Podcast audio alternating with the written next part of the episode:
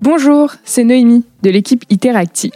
Avec sa fondation, L'Oréal s'est donné une mission accompagner les femmes pour leur permettre d'exprimer leur potentiel, de reprendre la main sur leur destin et d'avoir un impact positif sur la société.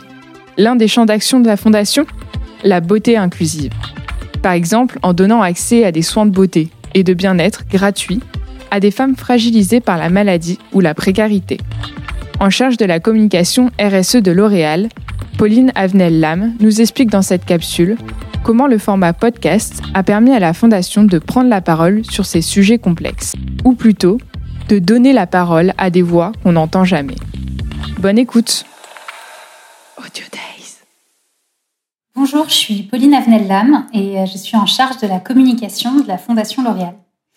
Alors, en deux mots, euh, la Fondation L'Oréal agit en faveur de ce qu'on appelle l'empowerment des femmes au travers de trois domaines d'intervention en particulier qui sont la recherche scientifique, l'action climatique et la beauté inclusive.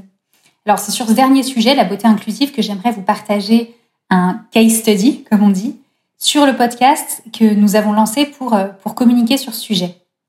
Alors peut-être juste avant de rentrer dans le vif, euh, le vif du sujet, qu'est-ce qu'on entend par beauté inclusive? En fait, c'est l'idée que, euh, loin d'être superficielle, la beauté, ou plutôt d'ailleurs le fait de prendre soin de soi, ça va être clé pour accompagner des personnes en situation de fragilité, de vulnérabilité. Et c'est ce que la Fondation L'Oréal va faire au travers du développement de soins dits de socio-esthétique.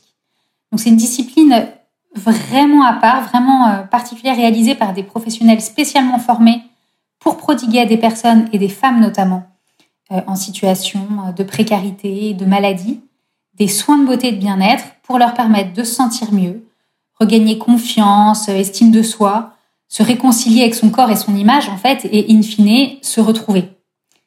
Et, c'est d'ailleurs le nom qu'on a donné à ce podcast, se retrouver. Euh, l'idée, c'est euh, de donner la parole à cette femme euh, au parcours marqué ben, par la précarité. Et à travers leur récit, ces femmes, évidemment éprouvées par la vie, vont raconter l'impact des épreuves sur leur rapport au corps. quelle relation est-ce qu'on entretient avec son corps quand finalement on doit se concentrer sur sa survie? Et explique et expliquer comment euh, elles sont parvenues à changer leur regard sur elles-mêmes et à se retrouver. Alors, pourquoi on a voulu prendre la parole sur ce sujet? Euh, bah, C'était pour surtout faire de la pédagogie en fait sur l'importance du prendre soin de soi quand on est fragilisé. Rappeler que c'est euh, loin d'être anecdotique, que c'est pas réservé à une catégorie de personnes privilégiées, et donc expliquer tout l'intérêt de la socio-esthétique. Après, il y avait aussi la volonté de donner la parole à des femmes qu'on n'entend jamais ou en tout cas trop peu surtout d'ailleurs, je trouve dans les podcasts euh, qui sont encore un peu trop un média de l'entre-soi. Donc c'était vraiment un point important pour nous euh, et que ça soit aussi ces femmes qui se racontent et surtout pas rentrer dans une logique euh, presque infantilisante où on aurait parlé à leur place. Après le choix du, podcast en tant que média, il s'est assez vite, il, a apparu assez vite évident parce que bah, on est quand même sur un sujet évidemment sensible, de l'intime, euh, qui doit prendre le temps d'être raconté. Et c'est sûr que c'est plus facile quand on entend juste une voix, qu'il n'y a pas d'image. Euh, c'est plus facile d'accepter euh, de raconter un parcours de vie accidenté. Ensuite, on a très vite fait le choix de se faire accompagner par des pros, parce que pour tout vous dire, il y a quelques années, on avait voulu faire un premier essai, on avait fait une première saison en fait de ce podcast de façon beaucoup plus amateur. Et euh, bah, on s'est bien sûr rendu compte que c'est un métier, hein, et que si on veut que ça soit bien fait, avoir de l'impact, il faut des pros.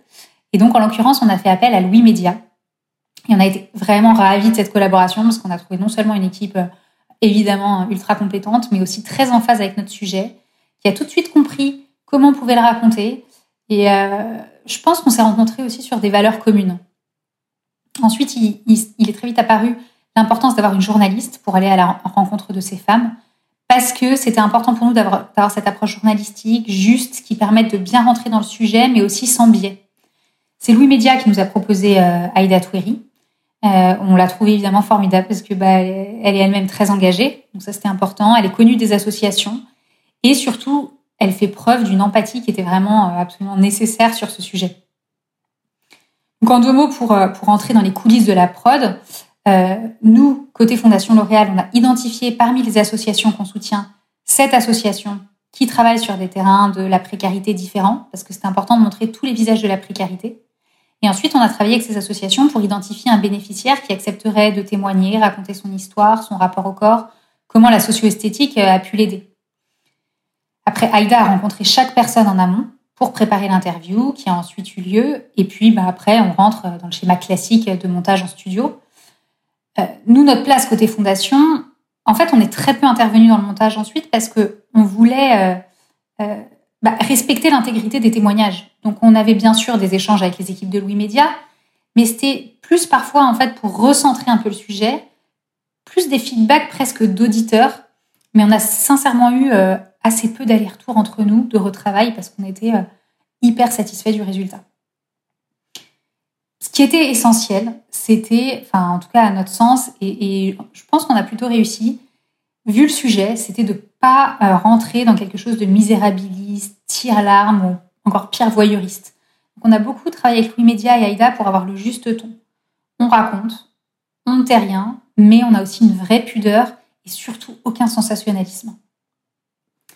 Alors, évidemment, la question à 10 000 en tant que pro de la communication, c'est euh, quelle place pour la marque, quel ROI pour la fondation? Alors déjà, je pense que c'est quand même important, on n'est pas vraiment une marque. On est une fondation.